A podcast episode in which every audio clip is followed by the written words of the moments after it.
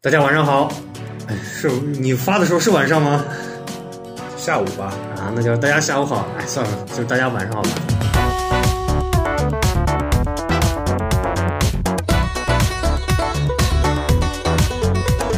反正我们录的时候这鼓的衣服你，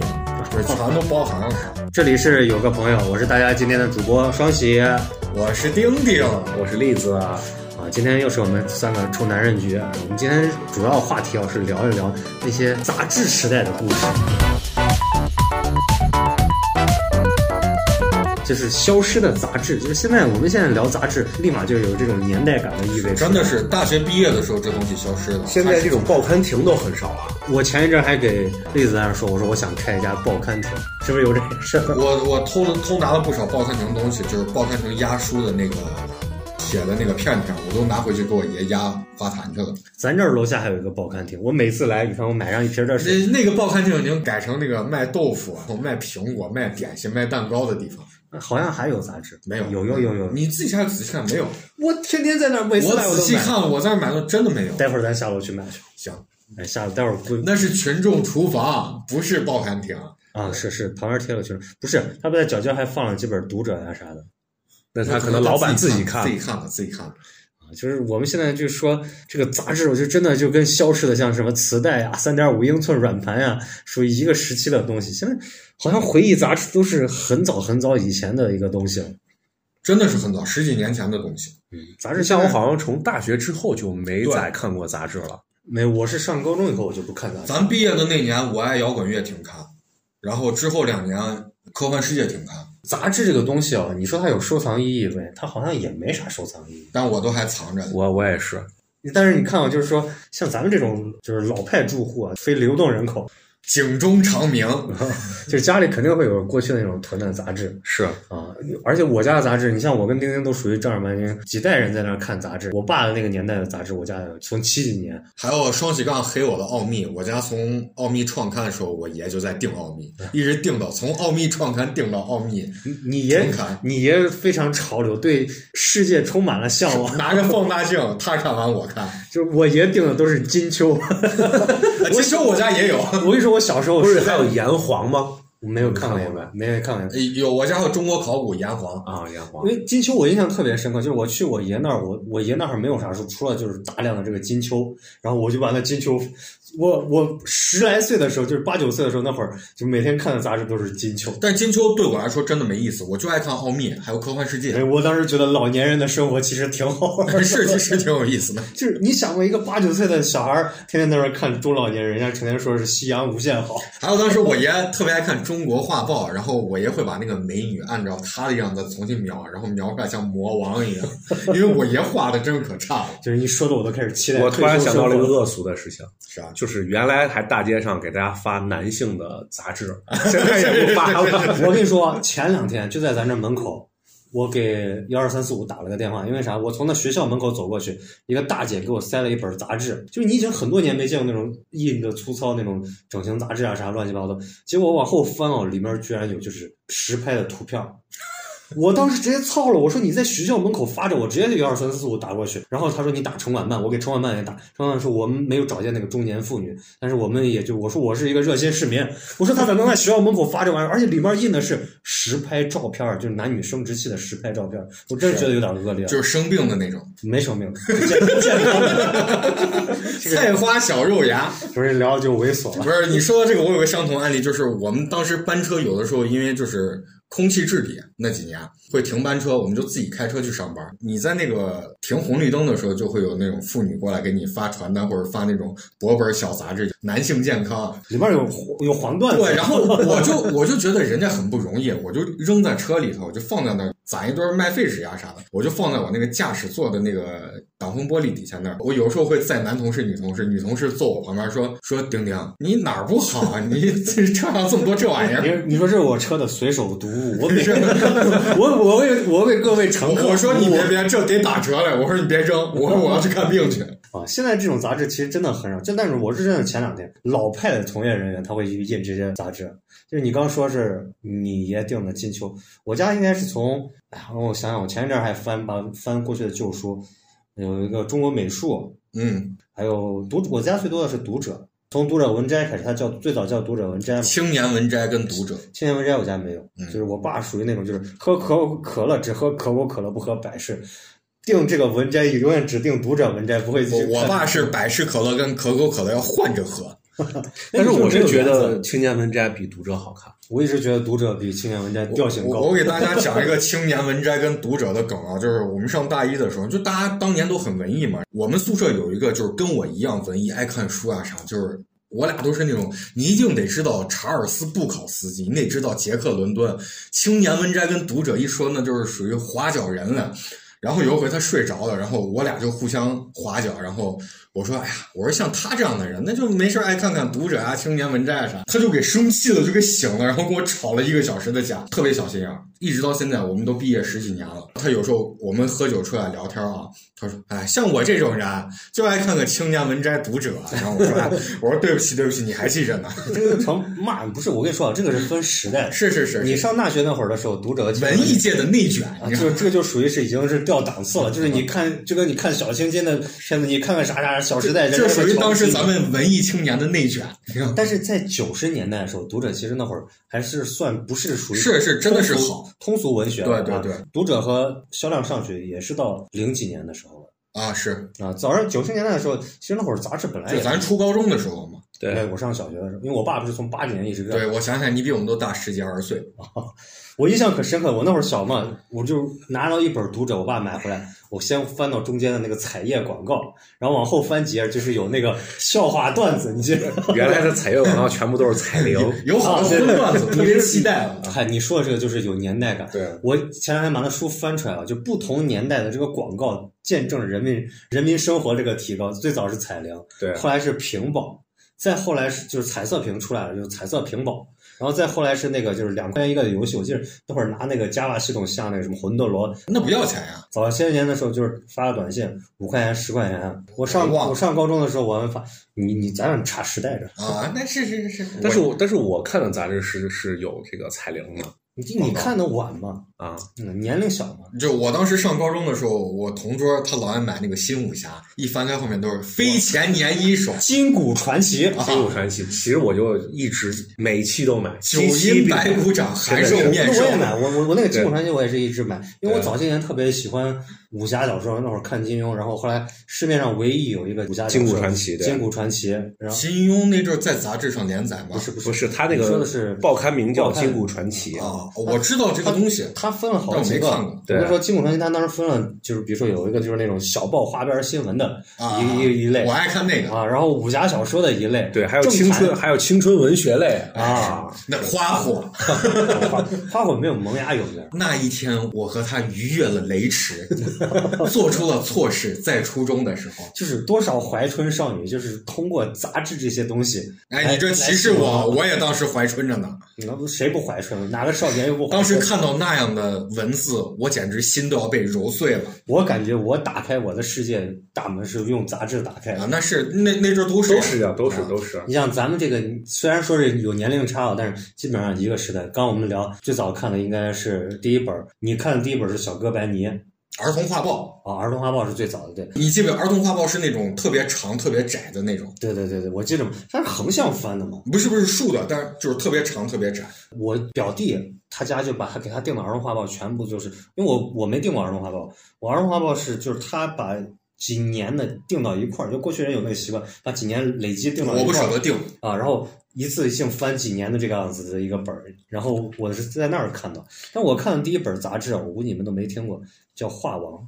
好像我家有，但是我没看过，画王没是印象》，。是个漫画杂志，画王不是一个录像带的牌子吗？就是还有就是 TCL，就是就是那个画王，那个嗯封面感觉像个就是那种小报录像带，但是里面连载的是啥？我跟你说，九几年的时候，我姥姥给我买了四本，里面连载的是《鸟山明七龙珠》。我看《鸟山明》是从哪儿看？就是从那个画王上面看的，哎呦，那那还有我确实北没斗看过。北斗神拳啊，北斗神拳，我的妈呀！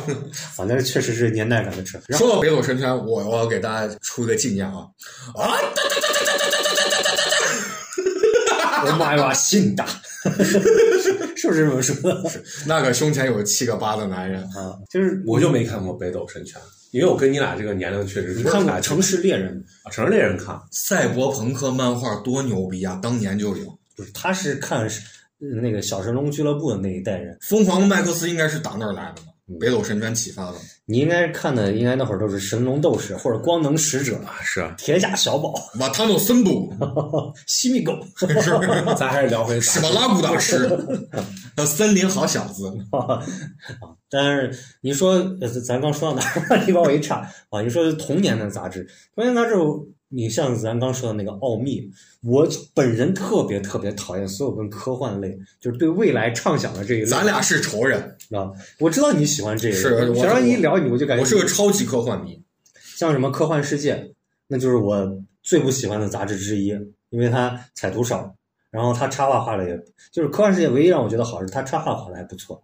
我当时看《基地》，然后看《沙丘》，都是在科幻世界增刊里头看的，我那会儿看还有尼尔盖曼也是增刊里头知道因为的。看科幻世界就相对来说年龄大一些了，嗯就已经彻底识字儿。那会儿我印象中看啥比较？看那个小说月报、小说月刊，那个我爸顶，但是我不咋看。十月，我不知道你听过没？十月连载中长篇小说。我现在印象其实已经很淡了，因为从大二开始，这些逐渐就开始我跟你说，啊小说月刊真的是就是咱们这儿有个特点啊，我不知道别的城市是不是这样，就是咱们这儿那那些年火车站卖的，啊除了故事会，咱是最大 H，咱最后再提啊，以外最多的就是小说月刊，因为你篇幅长，你看的时间久。但是我自己个人是订过一段时间的那个小说月刊，那里面有很多这种长中长篇小说，后来都改编成电视剧了。就是我，而且刚好是我看过那几几本里面的，呃，那当时那个时代，后来大家了解到，原来都是在你包括金庸的小说，其实都是在报纸上连载的。呃，刚才冷场的原因是因为双喜在拔鼻毛啊，给观众朋友们解释 一这下，段就剪掉了哎呀，好疼！双喜悠着点儿，别对自己这么苛刻，就这个这个这个这个这段真的 剪掉了。别有偶像包袱，我是不会剪的。双喜，我现在就明着告诉你，是，关键是你这里面有好多我认识的人在听，你们又不给周围人发，你别给周围人发呀，本来就没啥播放反量，正都是你媳妇儿在听，你你没有，我还给其他朋友 好几个媳妇儿呢，啊，哎呀，呵我就说那双喜，恶心。好几个，你还不说好几个媳妇儿。漏说漏了，这是。刚说到哪儿了？说到小说月刊、小说月报吧，我记得小说月报、小说月刊都有。嗯小说月报好像是报纸下，其实报纸的这个订阅量其实也比较高，所以我就说你们定的都好像，要么就很深奥啊，这要有么啊，就啥声，他在黑咱们不是，我是是确实在黑你们。小时候咱不应该定什么米老鼠呀，啊，有呀，迪对士啊尼嘛也有，对，要要不然就是那二十多，那他妈完了。我从从小定的是啥？奥数，奥数有报纸，奥数还有报纸吗？有哦那是你们老师语文报、自己编数的学报、奥对数对报对啊，。从小就我妈我爸给我定，哎呀，特别痛苦。伯父伯母也是精英阶层。我记得，反正我有个印象特别深刻的就是，我爸订《电影世界》，我其实我到上初中开始，我也我也自己悄悄买《电影世界》。后来我家搬家的时候，我竟然翻出来我爸年轻二十岁的时候订的《电影世界》，七几年的《电影世界》跟我的《电影世界》就时代连上了。就是基本上，你像咱俩都是明显就是属于是那种，你父辈去订啥杂志，我们就阅读习惯就，我爸那会儿订了一看《读者》，然后那个《南方周末》，但是我最欣赏的是我爸订的《警钟长鸣》，那给我简直就是青年时代的这个性启蒙，你知道吗？我爸那会儿订了《读者》《南方周末》，还有《二十一世纪经济报道》，我不知道你知道听过吗？我知道，但是我最还后没好订这像个。改成特别关注了，是吧？还真的不知是道。然后我记得咱那会儿，嗯咱那个时代啊，就是好一点的。我们现在说是其实是两个时代，九十年代是一个时代，我们上初高中的时候应该是第二个时代，就是杂志已经进入到欣欣向荣最高峰的一个时期了。咱现在说九十年代，九十年代那会儿有的杂志，我印象中最深刻的，我个人比较喜欢的是《魔形世界》，我不知道你听过没？我知道，你知道为啥我知道？我有一个特别好的哥们儿，他喜欢这个，我到他家能看到、那这个。贵成怂了，一本六块钱。但是我不喜欢手办这一类的东西，啊，所以不是手办我没定过。那会儿我知道就是这一类的，那会儿是军模，啊最早是军模。我不太喜欢这种男孩喜欢的东西。你喜欢是像妇女之友呀？对不对我小时候玩的都是芭比娃娃、那个当时有一个那个女性那个讲情感的杂志叫啥来着？半边天，半半边天不是个节 目，是个节是那目个啊不。是那个杂志，我忘了。当时有好几个女性杂志，就是咱们女性杂志也分两类，就是一个是给成年人看，我妈一个买是给女，报，一个是给小朋友看的。女报吗？女报啊，啊，小朋友看的一般就是什么新蕾 Story 一百，但是新蕾好像也到零几年了，新蕾反正我班女生都买，我就得看。啊我记得还有新微嘛，啊有吗？有就是九十年代的时候，应该有个童话大王嘛，叫啥？是那个我也有。那个我也有，郑渊洁的是是就是那个童话大王吗？郑渊洁不是，郑渊洁是在这些刊物上连载过，但是它是单独出版的。还有个童话故事嘛啥，我当时特别喜欢，因为咱现在说的是九十年代嘛。你刚说你的性启蒙是啥？奥秘啊。井 中长，我九十年代订的书是啥？订订的是当时买的那个微型小说月刊，然后那里面就是讲的这些故事已经超过我这个年龄人应该看的这个故事， 我就是看那玩意儿启蒙的，井中长鸣是个啥？你俩是不是没看过？没看过就里头的故事都是那种红蜘蛛啊，啊。那我知道了，啊差不多就是这个意那思不是不是就是红蜘，就是女性犯罪题材的，啊，这犯罪啊，因为我对这犯罪题材就就是它那个封面首先很惊悚就是它是啥？就是那种特别漂亮的女，就是那种剪影画拼贴出来的封面，啊特别漂亮的女，一般是画得特别猩红色的封面漂亮戴戴一手铐，你知道吗？啊，画面感就出来 了。是就是那种我感觉都特别可怕，所以我从来没有看过。我小时候看见那种我都兴奋。嗯九十年代最有名的刊物，应该排行第一的，那就肯定是故事会了。这个就是哎，对，一一一贯定穿是始终了。是是是，但是故事会现在还有我知道现在，啊，但是故事会在我家，就是因为我爸是一个比较装逼的人，他就觉得这个属于是不入流的这个呃文学，就不允许我看。你拿文学去衡量它，它确实不入流。不是，但是我但觉得是里面很多故事是很精彩的。对，但是你说民俗文学，你说难道一定都是要高雅的吗？那肯定是需要这样的嗯这东西。是这是个人装逼的一个诉求。那我对觉人得他现在说这样的话也是不好你说人民群众喜欢啥？说到底就是喜欢，对吧？但是故事会说白了，它真是你要让我现在就以现在这个评判，啊它里面的这个故事性并不是很好看。我记得我有一年啊、看了一个就是中央电视台拍的一个纪录片，就讲的是一个老作家，他这一辈子为一件事儿而奋斗，进故事会，进他们市的市作协，然后他的稿子在故事会上发表，他到六十多岁才在故事会上发表了一篇文章。我那个时候才知道这事儿并不容易。他当时已经头发都快掉完了，然后他穿了个背心，就是那种老作家。他说：“我给我给那个故事会寄了一辈子的稿子。后来我我老婆为了鼓励我，开始是好言相劝的鼓励，后来就变成了那种激励式的鼓励，就是打击他。后来他写了一篇什么文章，然后就登故事会，名叫《恶婆》，就是骂他老婆的。后来他老婆就哭着就把那个故事会寄来的当期刊登了他文章那个故事会给他，摔到他身上，然后哭着就走了，把他房门关上。他就在外面敲敲门，他老婆就不开门。但是他的故事发表了，然后他说到这儿他就哭了，我当时很有感触所以这是爱情保卫战。啊，差不多吧，反正就挺感人的。但是你说的这个东西就是。故事会就是咱们现在就是说到这儿就说起的就是它编辑的这个事情，对这个水平。你说故事会，我们现在可能说是就是一般通俗小说，嗯或者是就是一般就是各个年龄阶层的人都能去看，因为它它最大的特点是通俗性。嗯，其实他们在选稿呀，各方面啊都是非常非常严谨的。那你可不你不能说是因为它是通俗，就是决定它的编辑水平不行。它的编辑水平一定是，它能做到全国第一，一定是最优秀的那批。我一定嗯不会这样觉得的。是我们说，因为我说的不是说是我说故事会它的这个编辑水平或者文学水平不好，只是它的过于通俗性。我家其实这都是咱行业内的人，所以就是咱们能理解他们。是，啊所以我们今天请到了我们的特别嘉宾，也不是长来，沙啊欢迎栗子，来鼓掌。啊为啥这儿要欢迎栗子？我给大家介绍一下，栗子是一个 前，哎，栗子，栗子是一个你在黑我？ 栗子是一个前编辑部从业人员对，啊，他当时编纂的， 我就编了算，真可以。栗子编了《四库全书》《永乐大典》，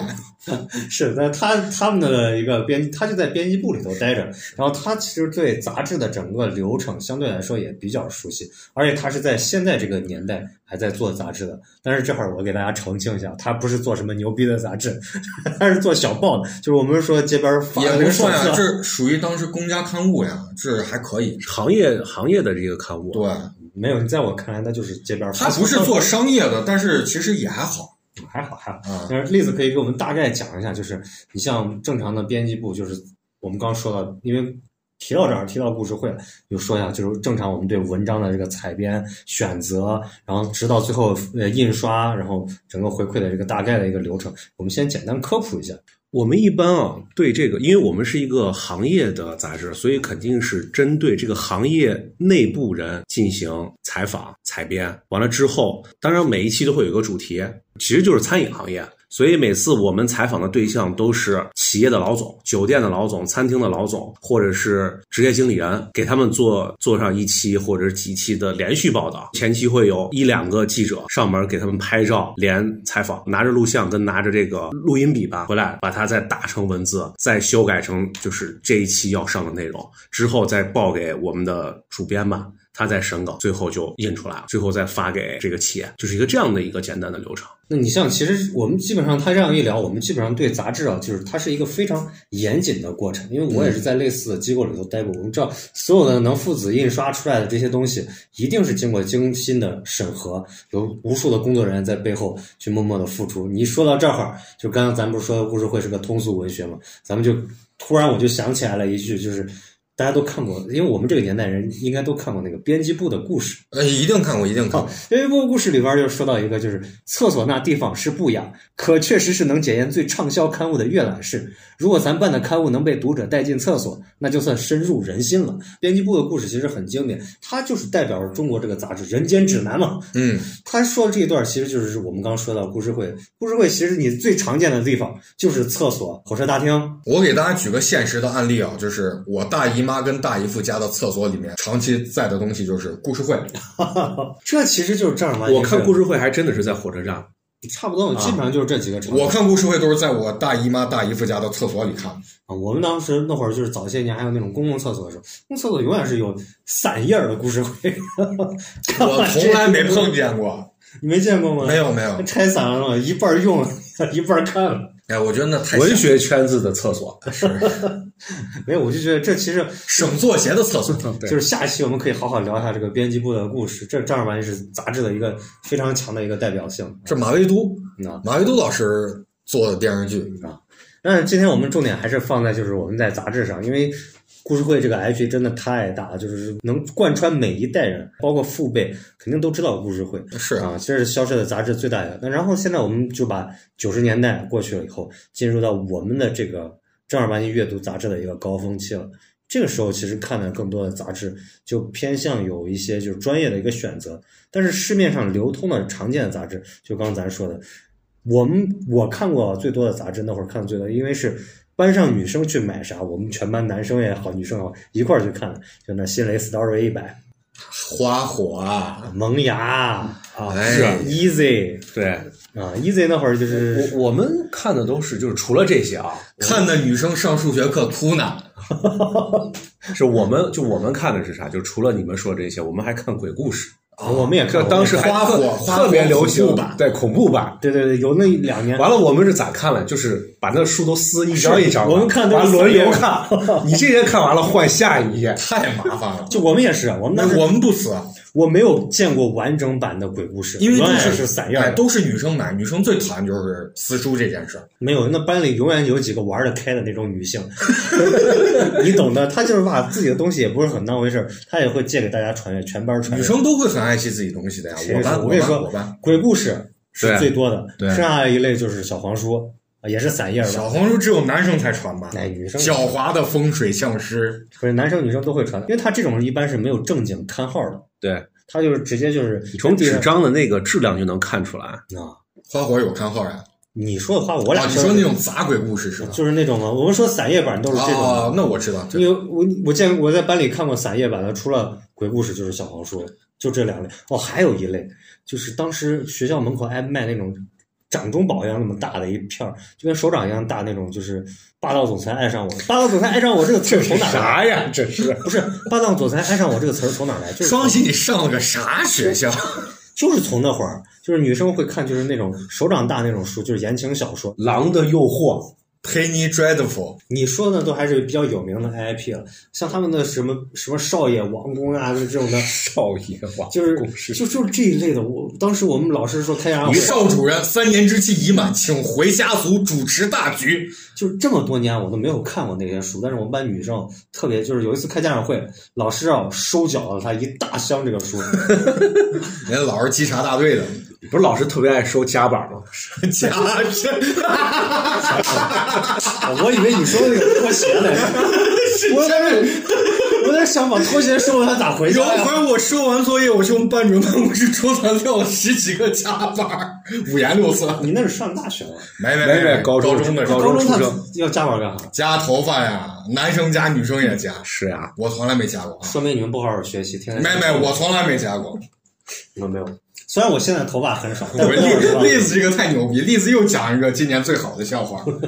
因为那会儿的杂志就是两类，一类是我刚说的那种就没有刊号的，但是它也是按期这样去卖的；还有一类就是常见我们说的大的 IP，像刚刚咱说的《金谷传奇》，对，嗯、还格言，哦，格言我没看过，但我觉得那个书太 low 了。 我对都不起，看过，我我都格言看的过购我都看物过编辑部的，我因为我当时觉得那个书怎么说呢，就是咱们那会儿选杂志啊，现在不是说是编辑人家不好，或者是书不好，只是我们那会儿选杂志有个人青春期的那个独特的喜好在里头。对，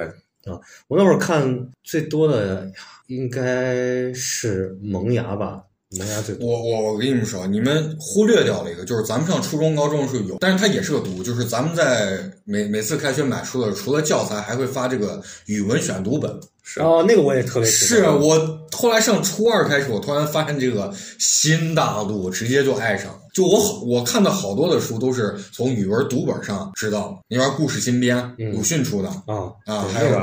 白鹿原》，我也是在上头知道的，在上头看的头三章那个不属于期刊类的杂啊，志。是但是您说期刊类的杂志，其实对整体的整个中国文学市场是有影响的。你像早些年的《安妮宝贝》，对吧？我妈特别喜欢那个叫什么痞子蔡，啊，对，他们我这些人哥特别喜欢。然后你就说到萌芽，刚说到萌芽，郭敬明，对吧？对， 他们最韩早寒，韩韩寒，他们嗯最早都是在。新概念起来的这就一波我觉得杂志最重要的一个，还有齐天大圣孙老师，你说不是，就是孙雨晨，啊？就是币圈二代目。啊孙雨晨老师是跟呃韩寒还有那个郭四爷我以为你说是孙佳同一呢时代在萌芽上刊登这些东西的新概念作文。是吗？它其实引领了中国整个文学的一个导向，这种大的 IP 的大的大的杂志社。栗子和我爱人原来不是都是杂志社出来的人，像我爱人他们最早的时候，就是年轻的时候，就是上学的时候，理想是当一名名编辑。当一枚编辑， 当一名编辑是一个感觉很有趣、很有意思。每天就是你像我对编辑的理解啊，可能更多是偏时尚杂志，就是像那种穿 Prada 的女魔头那种感觉。但是他对编辑的理解，可能就是《人间指南》里头那些一部的故事。我不知道你们对这个编辑部故事最深刻一集是哪一集？我印象深刻是机器人那一集，记得吧？我印象最深的是他们抽奖的那一集我现在他们的名字是啥，剧情啥我都忘了，我就记得那一集机器人那一集， 啊，叫葛玲儿呃，对，他演个机器人 嘛。啊，葛玲儿就是他在那个时代的时候，他更多的是我们对编辑是有向往。现在说起编辑，感觉就是一个苦逼的小编，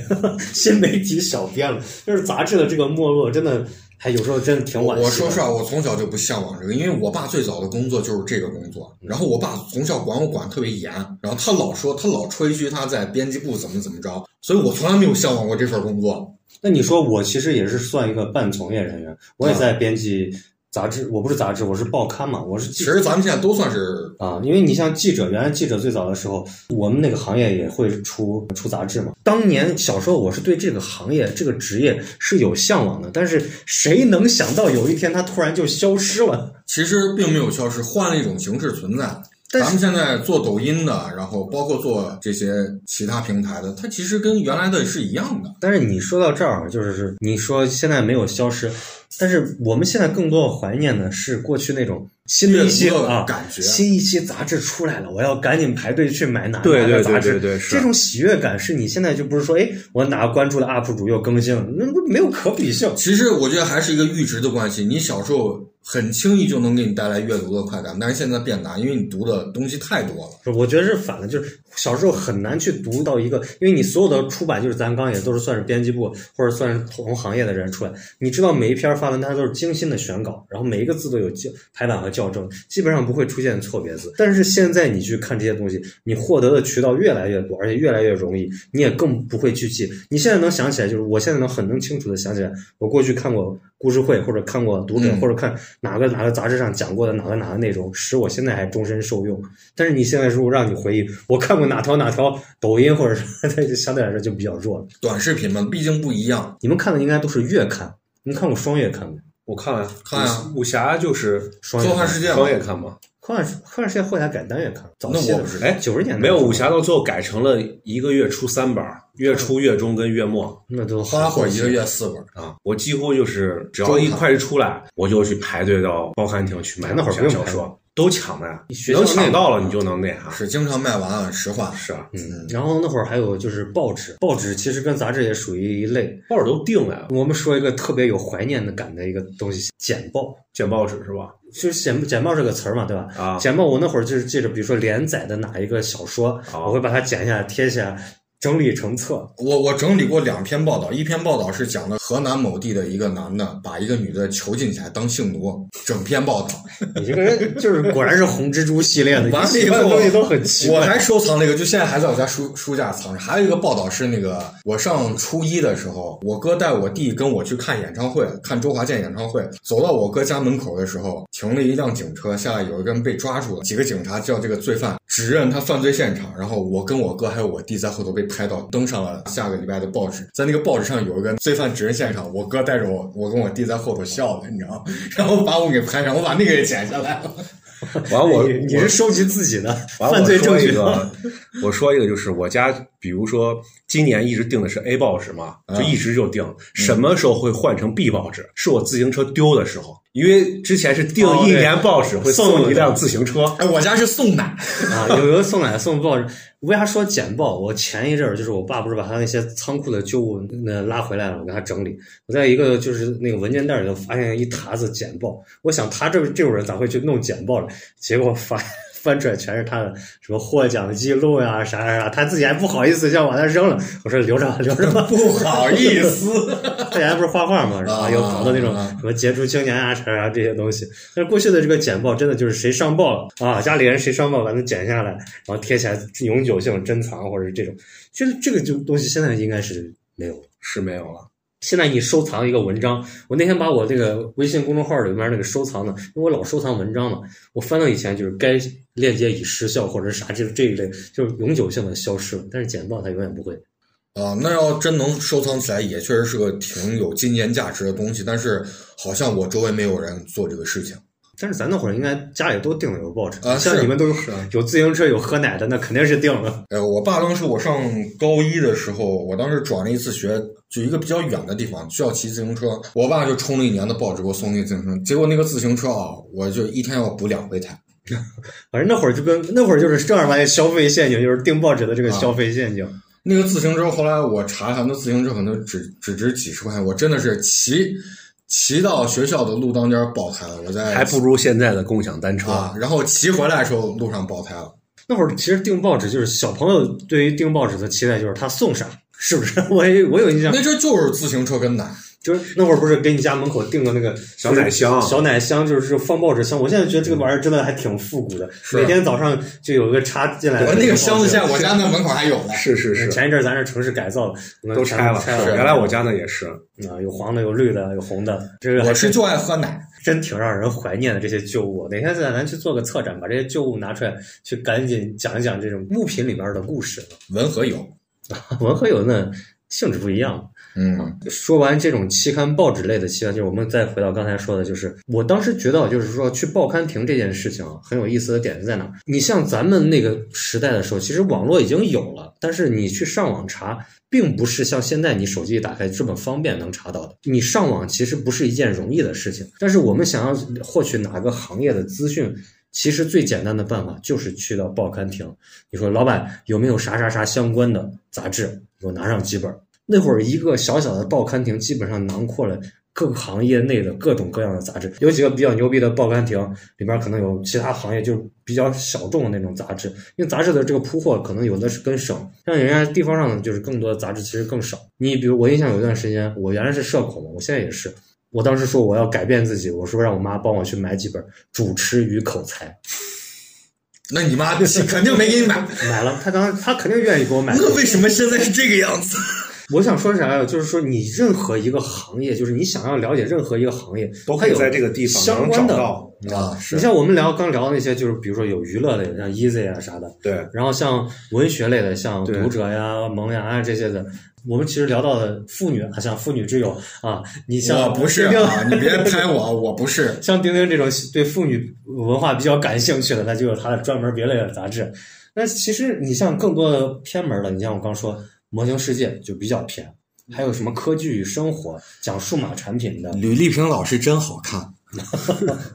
然后还有就是你们那会儿其实你们那会儿买过没买过？就是奇怪的，就是这种专科类的这种杂志，专科的，就比如说行业行业的这种杂志。我买过迷笛饭，啊，你像哦，对你像喜欢音乐的，应该那会儿对最有名的是《我爱摇滚乐》，然后《迷笛饭》我听过，迷笛饭是正儿八经是讲技术的，啊它不像我爱摇滚是娱乐的。哦，对，你一说这，我突然想起来，有消失很多年的大众软件，啊，是啊这是上大学时候看的，每次会给你赠一个三点五的软盘，啊。然我后哥最爱买那个，我是啊，对，那是我上初中的时候看的。那个我我哥买我不买，我为啥我有印象？那个里面还有就是游戏秘籍，对游戏迷然后之友讲我我忘了。我印象可深刻了，就是那会儿我他上每一期都会讲一个游戏，是吗？哦啊最后一页是有一个游戏的改编，我有印象深刻的一个故事是：是男人就下一百层，这个复古小游戏 讲了写了一篇又一篇的一个文章，一个故事，就讲了什么？我印象可深刻，就是我上小学的时候，我弟家订了那个杂志，然后里面当时发行了一个游戏叫《天之痕》，我不知道你们听过没有。没有，我不打游戏。就是《轩辕剑》那个《天之痕》，我知道这两年还嗯翻拍成电视剧。当时就是把他那个攻略，啊，就是跟写小说一样，把整个剧情全部讲一遍。然后那会儿我就跟看小说一样，把那整个故事看了一遍。然后我对，以至于我对后面对这个游戏我都产生了浓厚的兴趣。后面又充值了啊，又把这个又买回来了。那会儿好像这种比较有趣的杂志特别特别多，我家最多的是《足球天下》，我家没有，我家也没有，我对体育类的都没有。就是我家人会会看这些，而且就特别喜欢这种体育类的杂志。我我家唯一一次看足球赛是在一九九八年的世界杯的最后最终决赛，晚上两点，巴西队德国吧，应该啊、反正最后是巴西赢了啊。然后我在睡觉，九八年应该跟法国啊，那就巴西跟法国，罗纳尔多，啊你说到这儿好，就是刚不是说你说到大众软件嗯会送个三点五英寸的一个软盘，其实那会儿的杂志是有送东西的。对我那阵儿软盘，我哥就不要那软盘，我都拿来存东西了。咱们这儿好像我你会为一个赠品去买杂志，买啊。咱上一期节目就有一期节目不是说我特别喜欢柯南嘛？就柯南只要出这种纪念的杂志，我都买，他就会送一些他的勋章呀，或者一些周边的一些东西。其实这个应该是日本那边传过来的，对，但是肯定是盗版。就你想能在咱中国能发行，肯定是盗版。因为我那会儿去那边儿，那会儿还能过去的时候，那边儿不是他的杂志还会送那种化妆品小样啊，然后各种奇怪的。你像这两年不是有一个杂志还比较火，叫《大人的科学》，不知道没听过，就是里面会有这个材料包，让你去做一个啥啥啥。那个那个杂志反倒像个说明康师书一样，康师傅，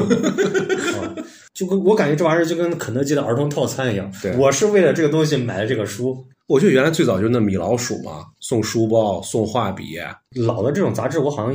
我现在都感觉我不太能想起来，以前好像送过特别好玩的东西。我爱摇滚乐送光碟，啊送国内的乐队的光碟，啊后海大鲨鱼、万能青年旅店，那都当时不火的时候。还有啥？你说光碟里的歌还是啥？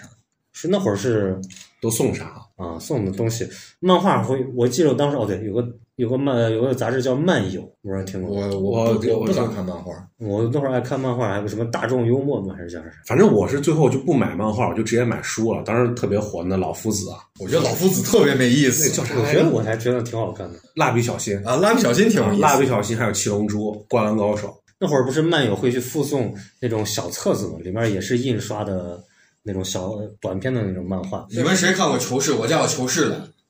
求是啥？囚仇室视？嘛。就党的理论性刊物，我是看了不少。 我之前其实没看过这种政治，我是认识我媳妇儿，不是原来大学时候去她家嘛，嗯她外公就会订一些什么炎黄，都不知道哪从哪儿买的。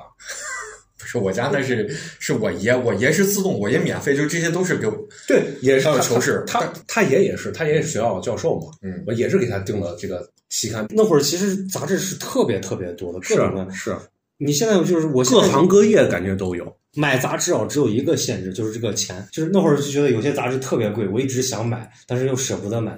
三联都是比较靠后面的出来的，那会儿南风窗、三联，三联就比较贵。你想读者三四块钱一本的时候，三联就要十五二十样子。我爱摇滚乐是二十块钱，重型音乐是二十三，轻音乐便宜，轻音乐是十块钱。迷笛饭贵一点，迷笛饭是三十五，因为迷笛饭最后要送一个光盘，光盘里面是音乐软件，送一个音源啊啥的。我突然想到了一个有意思，不能说有意思的事情吧，就是我当时不是特别爱看武侠嘛，刚好有一期连载了十二期，就有一个故事它连载了十二期，我其中有一本没买到，没凑齐这十二期，就少一段儿。七龙珠，对对对，完了我一个同学他就买了，于是我给他写了一个月的作业，帮他打扫了一个月的教室，你我把咋那这么文明啊？完了我就把那本书就是他就给我了。就我我也碰见过这样的情况，我就是偷抢拐骗。 啊、这你你你这也是我情理之中的猜测。我印象中那会儿比较贵的杂志，图册类的都比较贵，因为它印刷比较好，而且还会送东西。纸张也好，嗯，你像那个《中国国家地理》，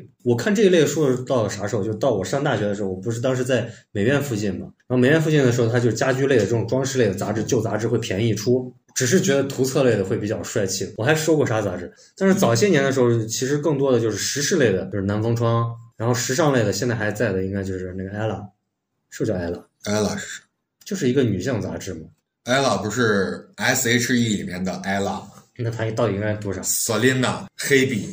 我家刚好是田馥甄。我家啊，就是有一个柜子，就是我的书柜里头，我爸前一阵儿还给我搬了两箱杂志，啊让我又拿回来，因为我那会儿问他要，就是嗯那是七八年前吧，那会儿我做做特殊行业，也不算特殊行业，双喜人都有不容易的时 候，就是那几年，我给大家澄清啊，那几年我在做下过海。我做摄影师的时候，就是我还我中间做很长一段时间摄影师嘛，然后摄影师的时候我需要大量这种图片资料，然后是就那种摄影师嘛，哎，就正常的摄影师，时尚杂志，因为我有一段时间去拍时尚嘛，要时尚大量的时尚杂志，然后去看他们这种布光的技巧，就是你看图片基本上就能看出来。我爸当年不是开过夜总会嘛，然后他，伯父可以，啊然后他当时把，就是他当时那会儿有几大箱那种美国、香港还有日本的杂志，就是当年的那个杂志，咱真是亲人。我就开过黑舞厅，然后给我拿过来，然后我当时看九十年代那些杂志啊，其实杂志这个东西啊，我一直觉得做的最好的应该是日本那边，因为我可能欧美那边我不太能接没触印的。象，没概念。你比如说，就是刚刚我跟你说，这两年流行去做皮艺制皮，就是缝个钱包啊啊弄个啥呀、像我们现在你去在网上去买这些资料，它这种资料基本上都是日本的一些杂志。阿美卡基阿美卡基属于复古文化嘛，啊，对，它有复古。你一说皮，我就想到阿美卡基了。阿美卡基，它是更多的是帆布性质的，哪能是皮这？嗯皮有呀，就是还有那种印第安范儿的，就给你弄的皮带特别酷，特别结实。它呢有分好几类的嘛，你比如说银饰、饰品、元素，那个人叫什么？就是做这种羽毛呀什么的，嗯叫啥？呃？那个怎么突然想不起来他的名字了？因为就是我特别喜欢那个 Joe Mayer 嘛，Joe Mayer 他他就特别喜欢那个日本打的那个银羽高桥，吾郎，呃，高桥吾郎我不，知道叫啥，反正就是那个日本人。他好多弟子，然后他后来不是还有那菊地剑呀、这些人啊，高桥吾郎嘛啊，啊，然后像日本它的行业内的这个杂志啊，就特别有意思，它会非常精细，精细到啥地步？啊比如说你是一个初学者，你突然对。制皮感兴趣了，然后你买一本杂志，你光看着翻上两三期，你基本上你就能自己做。还有很多的这种教程呀、我们现在看到很多教程其实都是日本一些杂志通过台湾那边翻译过来，然后再传输到咱们这边，就变成了教程了。一些商家给你卖印个小电 PDF 电子版。你比如说，我给你举最简单的花艺，就园艺类的，你种多肉啊嗯，然后那个木工类的，嗯你就做个家具这一类的，编织织个毛衣，织个小件儿，说到这儿，我家那种织毛衣的杂志也特别多。是吗？那其实都是你你家你妈买的应该是那种对核定本的那种。对啊我我上小学一年级的时候，我妈说要给我爸打一条毛裤，后来这条毛裤是打到初中的时候没打成，我妈说算了，改一改，给你打件毛衣。然后她这件毛衣我一直到大学毕业都没见到，那你妈手速不快，就我妈就不打毛衣。我家原来还有一个就是那种织毛衣的机子，这样一横着一拉，咔咔咔咔。哎，不是，你说到这个日本杂志，我突然想起来，我上大学的时候，也我们对面有个舍友，就不是我们宿舍的，然后他是个四川人，成都的，然后他有一年暑假去香港旅游去了，然后回来说。看看我给大家带了什么，然后我们一看《龙虎豹你说我们现在拿手机去看这些杂志也好看一些期刊文报也》，好，嗯，它毕竟没有那种纸质版留存的。这种你现在在网上还能买到很多日本现在正在发售的这些杂志啊，或者欧美发售的这种杂志，它里面会有步骤教你第一步怎么做，第二步怎么做。它其实这些教程就是这些编辑人员在辛辛苦苦的再去收集啊，去给你做一个整理汇编。但是你说现在，当然我们有了更好的一个替代品，就是各类的 UP 主，互联网互联网的这些 UP 主，他就会他在做这些事情，他们现在做的这个事情，其实在我看来，就是过去杂志们在做的一些啊，事是情，啊，嗯只是我们变成视频版你。想他们在做这个时候都说我的读者怎么怎么样，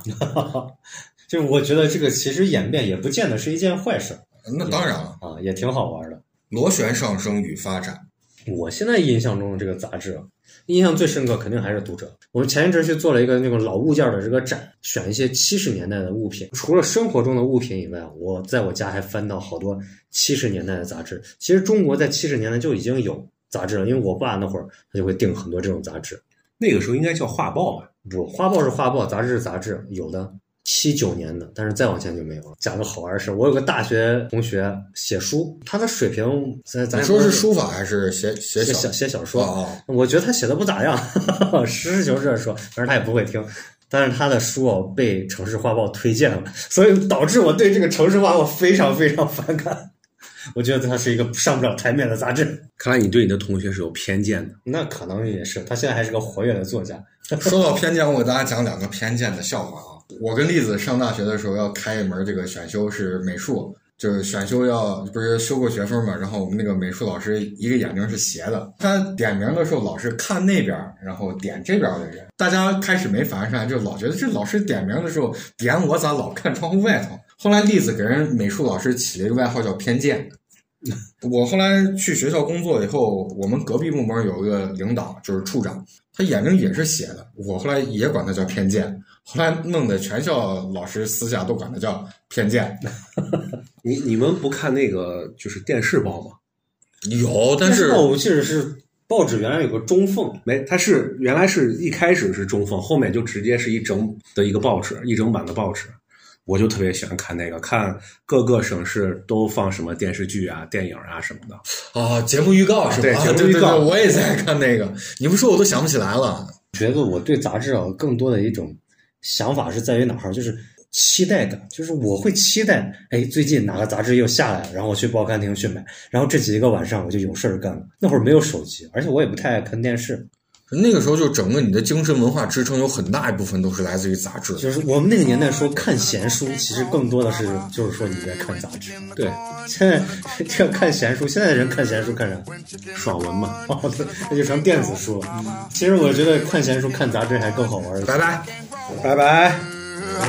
Y'all know where to San Francisco. Mm-hmm. Well, you took my friend and his name was Pancho.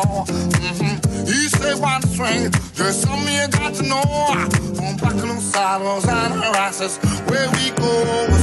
chicken the corn, and the corn can't grow. Mama, hey, when chicken the corn, so the corn can't grow. Yeah, when chicken the corn, so the corn can't grow. Mama, hey, when chicken the corn, so the corn can't grow. Yeah, don't need to brag, don't need to boast. I rap it for a pillow and a pole to pole. The music nice, we play them twice while the girls are screaming, no black mouth. My name is Percy, I'm the king of swing. We play your music until it can sing. It doesn't really matter what the people wanna say. I rap my music night and day.